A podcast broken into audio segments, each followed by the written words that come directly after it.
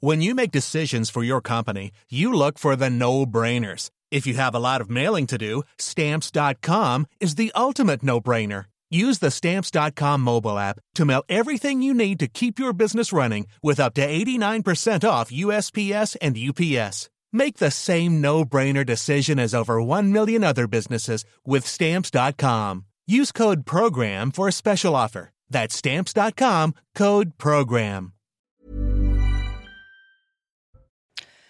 Comme tous les soirs depuis bientôt une semaine, des manifestations de quelques centaines de personnes se sont déroulées un peu partout en France. Mobilisation plus calme que les précédentes ce mercredi. Quelques feux de poubelle ont été observés à Paris et à Lyon. Nous sommes à la veille d'une neuvième journée de grève contre la réforme des retraites. Et par crainte de nouveaux débordements ce jeudi, les commerçants situés sur le parcours de la manifestation parisienne se barricadent. Certains ont au contraire tout simplement décidé de rester porte close pendant le défilé. Le cortège parisien doit relier Bastille à Opéra. Et alors que la colère de la rue ne faiblit pas, Emmanuel Macron persiste et signe. Le président, qui s'est enfin exprimé, veut une entrée en vigueur de la réforme des retraites d'ici la fin de l'année. Une réforme dont il se dit prêt à endosser l'impopularité. Son entretien a immédiatement fait bondir opposition et syndicats. Enfin, chez les Turam, l'équipe de France de football, c'est une histoire de famille. Après le père Lilian, champion du monde en 98, son fils Marcus, finaliste du dernier mondial, a accueilli son frère cadet, Kefren, à Clairefontaine. Première convocation simultanée des deux frères sous le maillot bleu. Leurs premières impressions à suivre dans le JT Sport.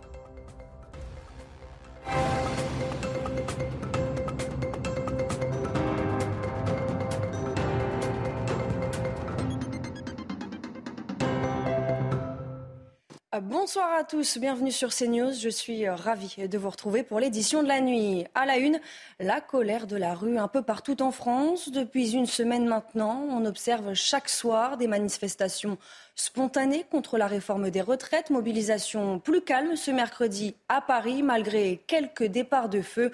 Retour sur cette soirée avec Régine Delfour.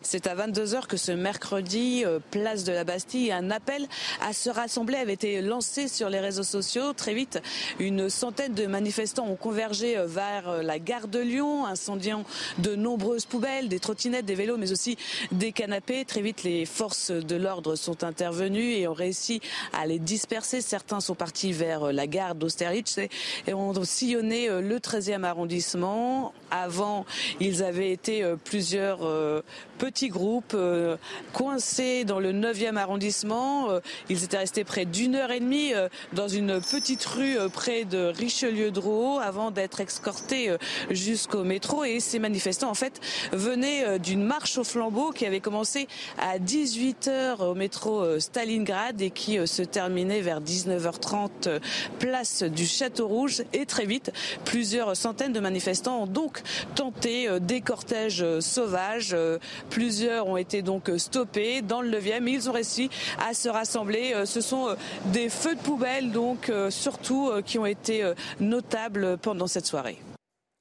Des manifestations spontanées également à Lyon, où la tension est montée d'un cran en fin de soirée, notamment dans le centre, place Bellecour. Des poubelles ont été incendiées, des abris de bus détruits. Les forces de l'ordre ont dû faire usage de gaz lacrymogène pour disperser la foule. Concernant les rassemblements donc de ce jeudi, le ministère de l'Intérieur attend entre 600 et 800 000 manifestants à travers le pays, entre 40 et 70 000 à Paris. Au total, 12 000 policiers et gendarmes seront mobilisés, dont 5 000 dans la capitale. Entre 400 et 600 éléments radicaux pourraient se joindre à ces cortèges. L'appel à la grève devrait, comme ce fut déjà le cas, donc paralyser plusieurs secteurs dans les transports, les écoles et les raffineries. À quoi faut-il s'attendre? On voit ça avec Kylian Salé. Dans les transports, attendez-vous à de nombreuses perturbations. En moyenne, seul un TGV et un Ouigo sur deux circuleront. La SNCF invite les voyageurs à annuler ou reporter leurs déplacements. En Ile-de-France, le syndicat Force ouvrière RATP, premier chez les conducteurs de métro, appelle à une journée noire. Dans le détail, toutes les lignes du métro parisien seront perturbées, sauf les lignes 1 et 14 entièrement automatiques. La Direction générale de l'aviation civile demande aux compagnies aériennes d'annuler 30% de leurs vols à Paris-Orly et 20% dans d'autres aéroports. Dans les écoles primaires, entre 40 et 50% des professeurs seront en grève. Les services scolaires et périscolaires seront aussi touchés. Dans les six raffineries françaises, la situation restera tendue comme les jours précédents. Les expéditions de carburant seront bloquées dans les raffineries d'Esso ExxonMobil, comme ici à Fos-sur-Mer dans les Bouches-du-Rhône, des blocages qui entraînent depuis plusieurs jours des pénuries de carburant. Et pour cette neuvième journée de grève, le parcours du cortège parisien doit relier Bastille à Opéra. Par crainte de nouveaux débordements, les commerçants qui se trouvent sur ce chemin ont pris des mesures radicales. Jeanne Cancard nous explique. Sur l'ensemble du parcours de la manifestation, les commerçants sont unanimes. Ils craignent tous les débordements qui pourraient avoir lieu en marge de cette neuvième journée de mobilisation contre la réforme des retraites ici dans les rues de la capitale. Certains commerçants nous expliquent qu'ils ont d'ores et déjà décidé de fermer leurs portes ce jeudi. Un restaurateur nous disait par exemple qu'il avait déjà appelé ses clients pour annuler le service du soir, annuler leur réservation. Il a conscience que c'est une perte financière importante, mais il ne veut pas prendre le risque de voir à l'intérieur de son établissement être dégradés. D'autres commerçants, au contraire, nous disent qu'ils verront au dernier moment, à la dernière minute, en fonction du degré de violence qui pourrait y avoir ici dans les rues de la capitale, sur le parcours de la manifestation. Sur le fond, les commerçants nous disent comprendre ce mouvement de contestation, mais dénoncent la forme avec un degré de violence de plus en plus important, selon eux, surtout à la lumière de ces derniers jours ici dans les rues de la capitale. De son côté, Emmanuel Macron persiste et signe. La très contestée réforme des retraites doit être appliquée avant la fin de l'année. C'est ce qu'il a réaffirmé dans son allocution télévisée ce mercredi. Emmanuel Macron ira jusqu'au bout, quitte à endosser l'impopularité. Retour sur cette prise de parole avec Corentin Brio. La réponse du président de la République à la contestation était attendue. Pour Emmanuel Macron, cette réforme était nécessaire. Au moment où je vous parle, ah. Est-ce que vous pensez que ça me fait plaisir de faire cette réforme? Dites-le nous. Non. Est-ce que vous pensez que j'aurais pas pu faire comme tant avant moi, mettre la poussière sous le tapis? Oui. Mais entre les sondages et le court terme et l'intérêt général du pays, je choisis l'intérêt général du pays. Et s'il faut derrière endosser l'impopularité aujourd'hui, je l'endosserai. le président veut garder son cap. Il a notamment répété son soutien à sa première ministre Elisabeth Borne. Est-ce que Elisabeth Borne a toujours votre confiance? Oui. J'ai nommé Elisabeth Borne. Elle doit ensuite avoir la confiance du Parlement c'est là aussi nos institutions. Si Emmanuel Macron entend la colère, il n'accepte ni les violences, ni les blocages. Quand les États-Unis d'Amérique ont vécu ce qu'ils ont vécu au Capitole, quand le Brésil a vécu ce qu'il a vécu, quand vous avez eu l'extrême violence en Allemagne, aux Pays-Bas, ou parfois par le passé chez nous, je vous le dis très nettement, il faut dire on respecte, on écoute, on essaie d'avancer pour le pays, et je vais y revenir parce que je veux qu'on parle du fond de cette réforme, mais on ne peut accepter ni les factions ni les factions. Et euh, il y a les blocages, et les blocages, ben, il faut pouvoir les lever quand ils empêchent l'activité normale. Et c'est pourquoi d'ailleurs j'ai demandé, c'est pour pourquoi j'ai demandé au gouvernement d'essayer au maximum ben, de négocier et ensuite de réquisitionner. Emmanuel Macron a aussi affirmé sa volonté de dialogue. Moi, je souhaite qu'on engage avec les partenaires sociaux dès qu'ils seront prêts à le faire. Là, ils vont continuer demain de s'opposer, mais je les invite à se réengager très vite avec nous. Une main tendue aux syndicats, mais également un regard tourné vers les futurs projets de loi, notamment celui sur l'immigration. Initialement présenté au Sénat la semaine prochaine, les textes seront finalement découpés et examinés par le Parlement prochainement. L'interview du président a suscité beaucoup de réactions au sein de la classe politique. Les critiques pleuvent du côté de l'opposition, à droite comme à gauche. Tour d'horizon avec Thomas Bonnet. Lors d'une conférence de presse, Jean-Luc Mélenchon répond directement à Emmanuel Macron.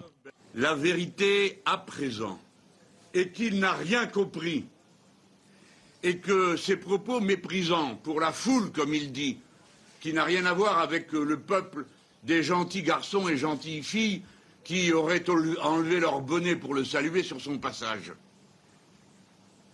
La foule, Monsieur le Président, la foule est au peuple ce que le cri est à la voix. Méprisant, voici le qualificatif qui revient le plus dans les propos à gauche. Le communiste Sébastien Jumel, le socialiste Olivier Faure ou encore l'écologiste Cyril Châtelain rivalisent d'inventivité pour trouver la meilleure métaphore. On a affaire à un enfant gâté qui joue avec la République comme euh, avec un joujou. On est euh, avec un président en fait qui est un un pyromane, qui est celui qui verse chaque jour un peu plus d'essence sur le brasier qu'il a lui-même allumé. On le sait, il est hors sol, il est déconnecté, mais en fait, il n'a aucune envie de sortir de son chapeau. À l'Assemblée toujours, Nicolas Dupont-Aignan interroge la raisonnabilité du président de la République. Il vit dans un monde parallèle. Pour oser dire que les smicards n'ont jamais aussi bien vécu depuis des décennies, je pense que cet homme a perdu la raison, sincèrement. En ce qui concerne Marine Le Pen, elle critique l'intervention télévisée d'Emmanuel Macron, autant sur le fond que sur la forme. En défiant symboliquement la France qui travaille, M. Macron a conforté le sentiment de mépris pour une partie du peuple. Un mépris qui fut la marque de fabrique de la séquence retraite. L'abus du 49-3, c'est là le raisonnement à courte vue d'un joueur de poker, d'un trader, mais pas celui d'un responsable politique et encore moins d'un homme d'État. Même le patron des Républicains y va de sa critique. Dans un communiqué, Éric Ciotti dénonce les solutions proposées par le président qui, je cite, ne sont pas à la hauteur de la crise politique et économique. Si certains Français n'ont pas écouté le président de la République aujourd'hui, d'autres, au contraire, ont scruté ce discours avec beaucoup d'attention. C'est le cas de responsables syndicaux à Bordeaux, dans le local de Force ouvrière. S'ils n'en attendaient pas grand-chose, la parole du chef de l'État n'a pas apaisé leur colère. Bien au contraire, Jérôme Rampenou était avec eux. Installés au local syndical de Force ouvrière à Bordeaux devant leur télévision, les responsables locaux écoutent attentivement les annonces d'Emmanuel Macron. Denis Tonadre, secrétaire adjoint de l'Union départementale FO33, n'est pas convaincu par ce qu'il vient d'entendre. Le message s'est circulé, il n'y a plus rien à voir. Il est totalement bunkérisé, on peut dire, et effectivement, euh, euh, si j'ai bien compris, ceux qui manifestent ou qui continueraient à manifester sont des factieux, ce qui pose quand même euh, un problème. En tout cas, les organisations syndicales, dont la nôtre, il est évident que nous n'allons pas nous arrêter, que nous allons poursuivre. Pour Olivier Dubarry, membre lui aussi de Force ouvrière, l'intervention du chef de l'État ne pourra pas apaiser les tensions. Beaucoup de sujets évoqués, mais le sujet des retraites est très peu, très peu abordé. Euh, nous, euh, à Force ouvrière, euh, on n'a que faire des problèmes du choix du Premier ministre ou de sa carrière. Nous, ce qu'on demande, c'est et ce qu'on attend, c'est le retrait de la réforme des retraites, tout simplement. À Bordeaux, la manifestation commence à partir de midi ce jeudi. Les annonces d'Emmanuel Macron ont remotivé les syndicats D'autres actions sont déjà en cours de préparation pour amplifier le mouvement jusqu'au retrait du projet de réforme des retraites. Et les Français qu'il fallait convaincre quand ils pensaient de ce discours dans le Rhône à Craponne L'interview était diffusée dans un restaurant. Et vous allez le voir, les clients n'étaient clairement pas intéressés, Olivier Madinier. La salle de ce restaurant est pleine pour le service du déjeuner. Les quatre écrans de télévision sont branchés sur l'intervention du président de la République. Le patron a mis le son suffisamment fort, mais les clients semblent plus intéressés par leur conversation que par la parole présidentielle. C'est ce que témoignent ses convives. On est entre amis, on, est, on déjeune, on s'occupe pas trop du président. Quand on passe une loi au 49.3, ça m'intéresse plus. Enfin, c'est un peu l'idée, c'est qu'on ne peut pas, euh, peut pas nous dire qu'on a une démocratie quand on nous impose un choix et, qu'on n'est pas entendu derrière. On parle des vacances. Sujet plus intéressant. En cuisine, c'est le coup de feu. Le chef n'a pas le temps non plus d'écouter Emmanuel Macron, dont il n'attend d'ailleurs pas grand-chose. Je sais pas si c'est que ça m'intéresse pas ou que, euh, vous voyez, moi je suis là, euh, je m'imagine pas 64 ans dans la cuisine en fait. Donc écouter un gars qui est assis dans son bureau, euh, qui risque juste de se fouler un doigt, je, l'écoute, hein, mais je suis pas sûr que je l'entende bien. Dans ce restaurant, la clientèle est assez mélangée. Ici, l'intervention présidentielle est passée avec une certaine indifférence. En retour à Paris avec la grève des éboueurs reconduite jusqu'à lundi. Selon la mairie, ce mercredi, 9500 tonnes de déchets jonchaient les trottoirs. Face à cette situation, les commerçants, impuissants et à bout de nerfs, n'ont pas d'autre choix que de payer de leur propre poche afin que des camions passent récupérer leurs ordures. C'est ça, ou l'arrêt de leurs activités. Yael Benamou, Léo Marcheguet et Somaya Labidi le 17e arrondissement de Paris, juste à côté de l'entrée du marché des Batignolles, les poubelles s'entassent. Les commerçants du marché et de la rue sont obligés de sortir des quantités de déchets chaque jour. Le passage péton il est bloqué. Au niveau sanitaire, c'est vraiment euh, un vrai problème. Un vrai problème. Il faut vraiment prendre conscience. Sur ces images, on voit les commerçants aider à la collecte des ordures ils ont été contraints de faire appel à une société privée. On les appelle tous les matins, une heure, deux heures après, ils sont là. On a à peu près une euh, dizaine euh, de bennes comme ça, tous les matins qui partent. Ça, c'est notre benne. Et on en a à l'intérieur, en bas, dans le local poubelle du marché. Sans cette intervention, impossible pour eux de continuer à travailler, mais cette solution a un coût.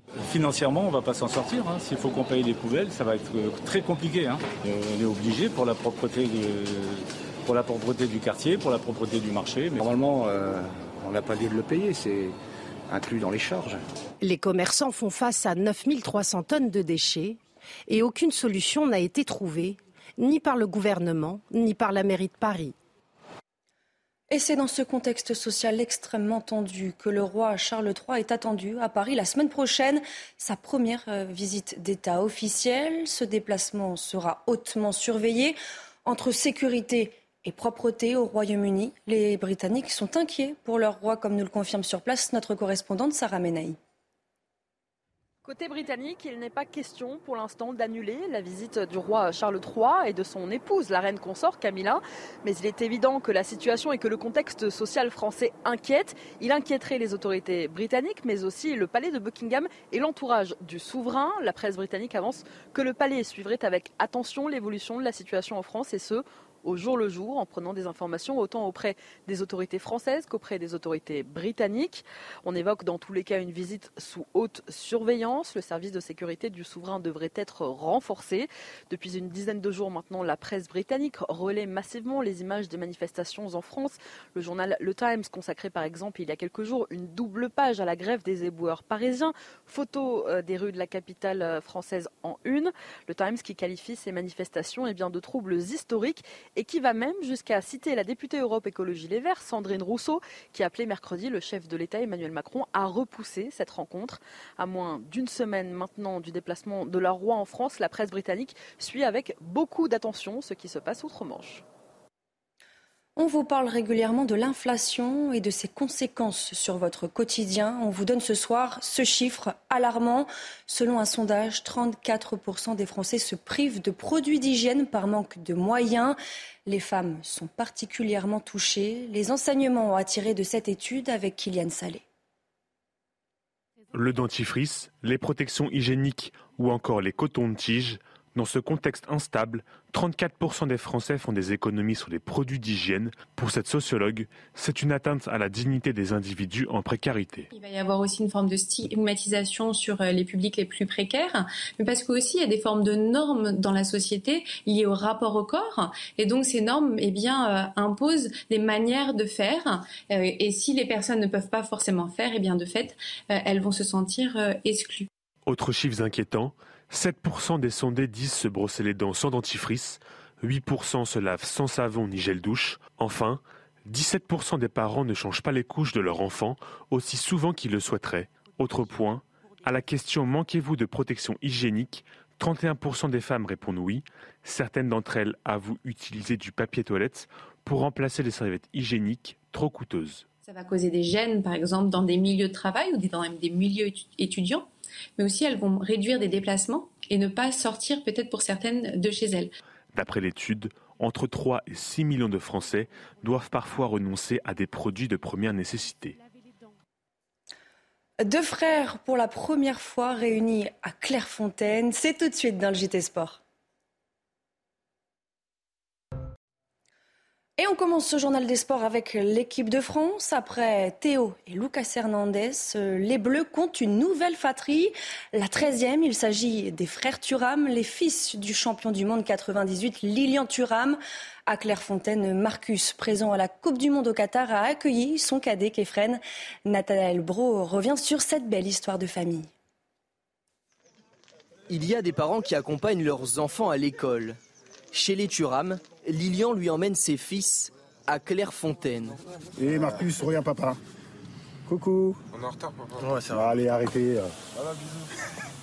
Presque 25 ans après son doublé en demi-finale de Coupe du Monde, voilà ses enfants au plus haut niveau international. C'était un, moment important pour, pour nous trois. Et lui, en tant que papa, c'était une très grande fierté de voir euh, ses deux fils euh, aller à Clairefontaine en même temps. Et quand le père n'est pas là au quotidien, c'est le grand frère qui protège. C'est parfait parce qu'il répond très bien. Donc euh, quand je sais pas quoi répondre, je laisse répondre. C'est bien comme ça. Ça a toujours été un rêve de, de venir avec, euh, avec mon frère à Clairefontaine, ou ça a toujours été un rêve de jouer avec lui, que ce soit dans le jardin ou que ce soit au, au plus haut niveau. La réussite est commune, la fierté tout autant. C'est mon petit frère et, et tout ce qu'il fait, je le vois avec des grands yeux d'amour. Donc euh, voilà, non, il n'y a pas de concurrence. Tout comme Marcus. Chez les Turam, le foot, c'est une belle histoire de famille. Lilian l'a amorcé à Saint-Denis un soir de juillet 98. Elle serait encore plus belle si Marcus et Kefren étaient alignés ensemble vendredi au Stade de France. Du football toujours avec la Ligue des champions féminines. Le Paris Saint-Germain recevait ce mercredi les Allemandes de Wolfsburg pour le match aller des quarts de finale. Et les Parisiennes se sont inclinées un but à zéro au Parc des Princes.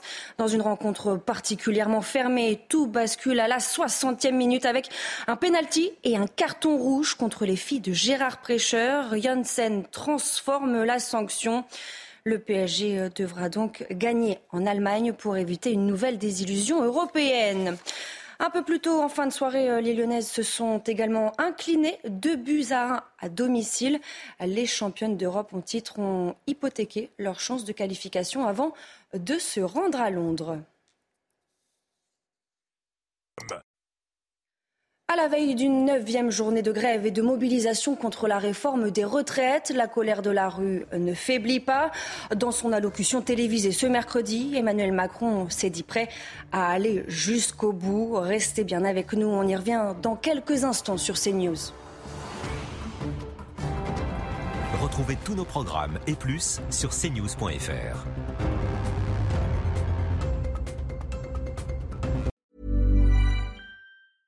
Even on a budget, quality is non-negotiable. That's why Quince is the place to score high-end essentials at 50 to 80% less than similar brands. Get your hands on buttery soft cashmere sweaters from just 60 bucks, Italian leather jackets, and so much more. And the best part about Quince, they exclusively partner with factories committed to safe, ethical, and responsible manufacturing. Elevate your style without the elevated price tag with Quince. Go to quince.com slash upgrade for free shipping and 365-day returns.